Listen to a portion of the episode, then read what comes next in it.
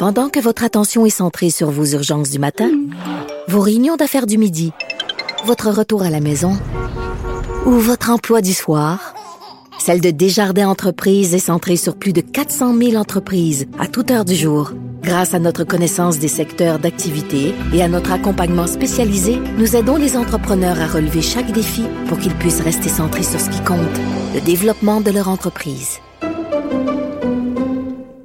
Les anges gardiens et les immigrants illégaux qu'ont-ils en commun? Pendant cette pandémie? Là, on a découvert euh, tout à coup que beaucoup d'immigrants illégaux euh, qui, avait en, ben, qui avait traversé la frontière par le chemin Roxane en Estrie, euh, se trouve tout à coup comme travailleur essentiel à la santé de nos aînés, euh, comme préposé aux bénéficiaires, à l'entretien ménager, autres tâches nécessaires pour le mieux-être. On en a besoin.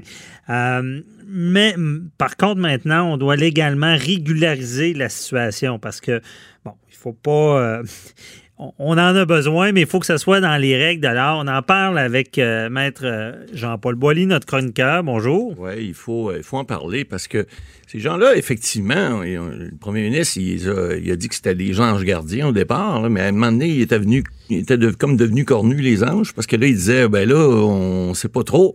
Finalement, il, il a reviré un peu sa, veste dans les derniers jours, les dernières semaines, pour dire, écoutez, euh, ben c'est du cas par cas, on va regarder, parce que vous savez que ces gens-là qui sont rentrés légalement au pays, bon, euh, s'ils rentraient par le chemin Roxane, ils se faisaient prendre en charge par les autorités l'immigration, la police était là, la GRC, mhm. et ils les amenaient dans des endroits pour les prendre en charge comme étant des réfugiés. Hein? Alors que s'ils arrivaient à la frontière normale, il aurait dit, écoutez, vous n'avez pas de papier en règle, vous ne pouvez pas passer ici. Là, en passant dans un chemin... S'ils mettent pas le pied sur le territoire, ils y retournent. Ouais, mais, avec le chemin Roxane, ils sont sur le territoire. Ben légalement, ils les prennent en charge. Ben, ils les prennent en charge jusqu'à ce que leur statut, parce que pour être devenir euh, euh, citoyen canadien, pour être demandeur d'asile, il y a deux raisons. C'est fort simple. ça prend des motifs de sécurité ou des motifs humanitaires.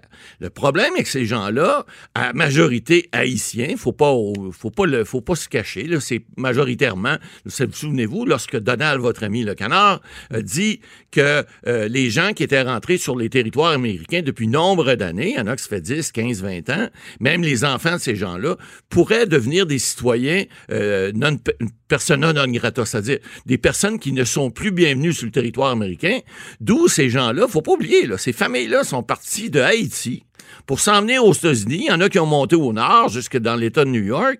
Euh, c'est plus le même climat qu'Haïti. Les autres euh, sont pas partis d'Haïti parce qu'ils n'aimaient pas le climat, là, je pense pas. Là. Ils sont partis de là parce qu'ils étaient dans, des conditions humanitaires qui n'étaient pas, qui étaient pas correctes. C'est évidemment souvent des familles parce qu'ils veulent effectivement. Ah, il y a des pommes pourrites à travail comme il y en a dans la société. Aller des prisons canadiennes et québécoises, euh, c'est pas toutes des, personnes qui viennent de l'étranger qui sont là-dedans. Ce qu'on mm-hmm. sait, c'est qu'il y a des gens qui, on les appelle les purlaines. Il y en a aussi alors, des mauvaises personnes, il y en a partout. Il y en a parmi les émigrés aussi. Mais il faut comprendre.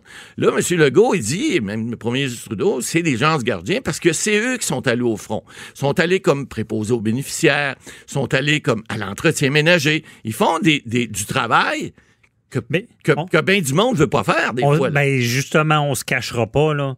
Euh, il y a les Québécois, beaucoup de gens, pour eux, ramasser, les, excusez l'expression, la merde, la c'est pas un travail pour eux, ils veulent pas le faire. Euh, on dira, les, les, immigrants sont souvent très travaillants. oui, parce qu'ils voient ils voient l'opportunité. Puis pour eux, évidemment, le salaire, surtout là, là écoutez, le préposé aux bénéficiaires se rendre dans un CHSLD. Remarquez que ces gens-là, en général, les, les, les, les, emplois qui sont plus payants sont pris par les gens qui sont, bon, qui ont plus peut-être de, de, Parce que souvent, les CHSLD, les gens sont syndiqués. Donc, ils ne peuvent pas rentrer nécessairement là. Mais dans les, les, entreprises où, le privé est là majoritairement, c'est surtout là que c'est. On parle autour de 800 Haïtiens, en fait. C'est la communauté haïtienne de Montréal qui a lancé ces chiffres-là cette semaine. Donc, c'est des gens qui euh, vont aller aider dans les endroits, par exemple, privés, où il manque nettement de personnel. On a vu le Héron et Saint-Dorothée et les autres. Alors, ces endroits-là ont besoin de personnel, puis ces gens-là vont au front. Ces gens-là pognent des fois aussi le, virus, la COVID, sont malades, puis bon, on peut transmettre ça à leur, leur famille, mais ils n'ont pas peur d'aller au front. On en a besoin. Bien sûr Tout à l'heure, euh, j'ai parlé à Maître euh, Ma- euh, Ménard Martin, là, qui, Ouais. qui, bon, du cabinet Ménard, on Ouais. sait en droit de. Et euh, on parlait de, de ça dans les CHSLD. Là, là c'est des histoires de, de- de- de climatisation qui n'ont Exact. pas. Il y, a, il y a beaucoup de responsabilités. Il manque de, de- de préposés, il manque de monde. Euh, ces gens-là sont quand même importants, même s'ils sont en théorie illégaux. Tout à fait. Donc, euh, mais ils, peuvent régulariser ça? Ben, C'est-à-dire que là, ce que M. Legault a annoncé, il a nommé le ministre de l'Immigration du Québec, euh, Simon Jolin Barrette, là, euh, un, un peu comme un émissaire là-dedans, en disant, écoutez, euh, bon, les cas, c'est facile qu'un ministère, évidemment, c'est pas le ministre qui va prendre les, les 1000 cas un par un qui va les regarder, mais il peut nommer des gens, il peut déléguer, hein, c'est un pouvoir qui est délégué. On dit en latin, delegatus non potest delegare, vous vous Ouais. souvenez de votre latin. Une personne qui a un pouvoir délégué ne peut pas le déléguer à, quelqu'un d'autre, sauf que dans un cas comme celui-là, c'est un pouvoir qu'on dit ministériel.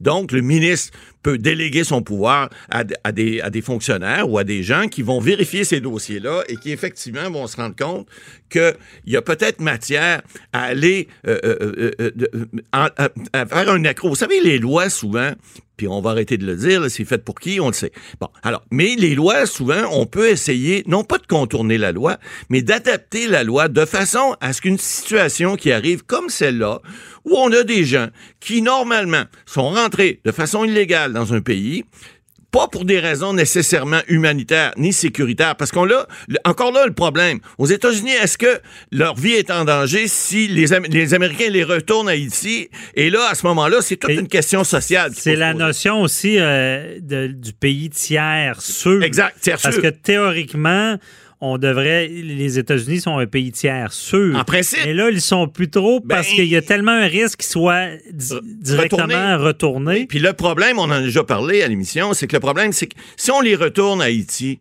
est-ce que leur vie est en danger? Bon, il y a eu le problème du tremblement de terre un moment donné. Il y a beaucoup de gens qui sont partis parce que là, c'était la- la famine, la pauvreté extrême, etc. Bon, Euh, si on parlait d'un endroit, par exemple, totalitaire, euh, dans un pays, par exemple, où leur vie serait menacée, on les envoie dans un pays, par exemple, je sais pas, c'est un pays qui, si la famille revient, euh, il y a, une, fratricide ou, quelque chose qui fait en sorte que leur vie est en danger. Bon, ça, à ce moment-là, on peut dire c'est une raison de sécurité.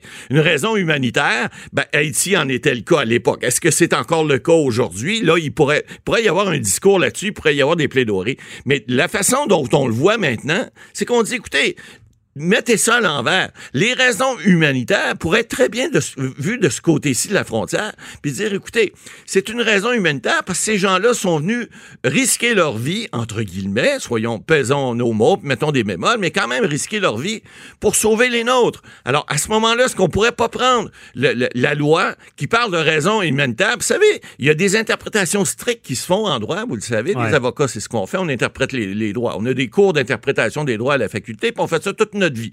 On interprète des lois, des Le règlements. strict étant qu'on se tient à, à la lettre, À la lettre, de l'article. exactement. L'interprétation large, on essaie d'aller plus libéral. le bon sens. Ben là, on y va plus euh, de façon. Des fois, on dit que des juges conservateurs et libéraux aux États-Unis, là, c'est un peu pareil ici. Des juges sont plus conservateurs, donc ils vont être plus stricts.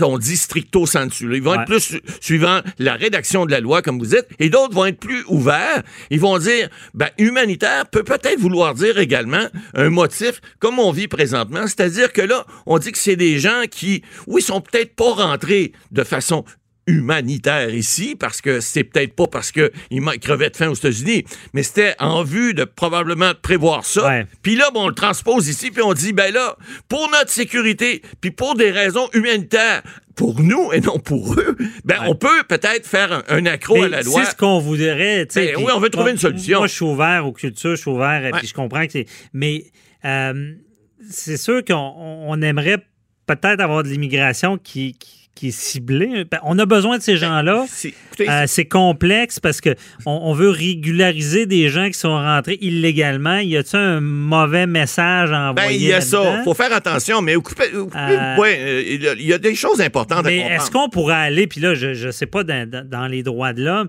on pourrait-tu arriver à faire de l'immigration qui, qui est vraiment pensée travail, dans le sens que euh, d'accepter des immigrants qui acceptent d'aller travailler dans Ben, nos CHSLD? Je pense pas pas qu'on peut, on peut pas les forcer à faire un travail en non, particulier. non, là. non. Tout peut se faire. Écoutez, il y a, il y a plusieurs années, l'immigration mexicaine, par exemple, les gens qui viennent travailleurs, parce ce sont des travailleurs de, dans les champs, parce que nos bons Québécois, nos bons Canadiens veulent pas. Il y en a qui le font, là, puis ils sont vaillants, mais c'est pas tout le monde. Alors, eux, ils Ça viennent. sera pas les étudiants cette année avec la Non, non, PCU, non, non, là. pas avec la PCUE, là, non, on a oublié ça. Mais il reste, il va en avoir encore, mais très peu.